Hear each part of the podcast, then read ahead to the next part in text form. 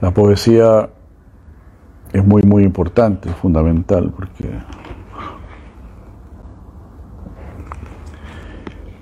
bueno, el señor Chaitanya dijo, ¿no? Raza, las velocidades trascendentales solo se pueden explicar mediante poesía, porque el amor es una poesía.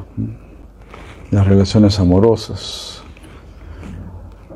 son poesía. ¿Cómo no podrá describir una relación amorosa sin poesía? Ah, como decimos, no hablar de una flor. Yo digo, háblame de esta flor. Bueno, naturalmente saldrá una poesía, naturalmente. Hare Krishna. Porque cuando vas a describir algo hermoso, pues. Y la verdad es lo más hermoso. Entonces, describir la verdad, describir el amor, describir la pureza, describir las virtudes, la paciencia, la determinación, la humildad,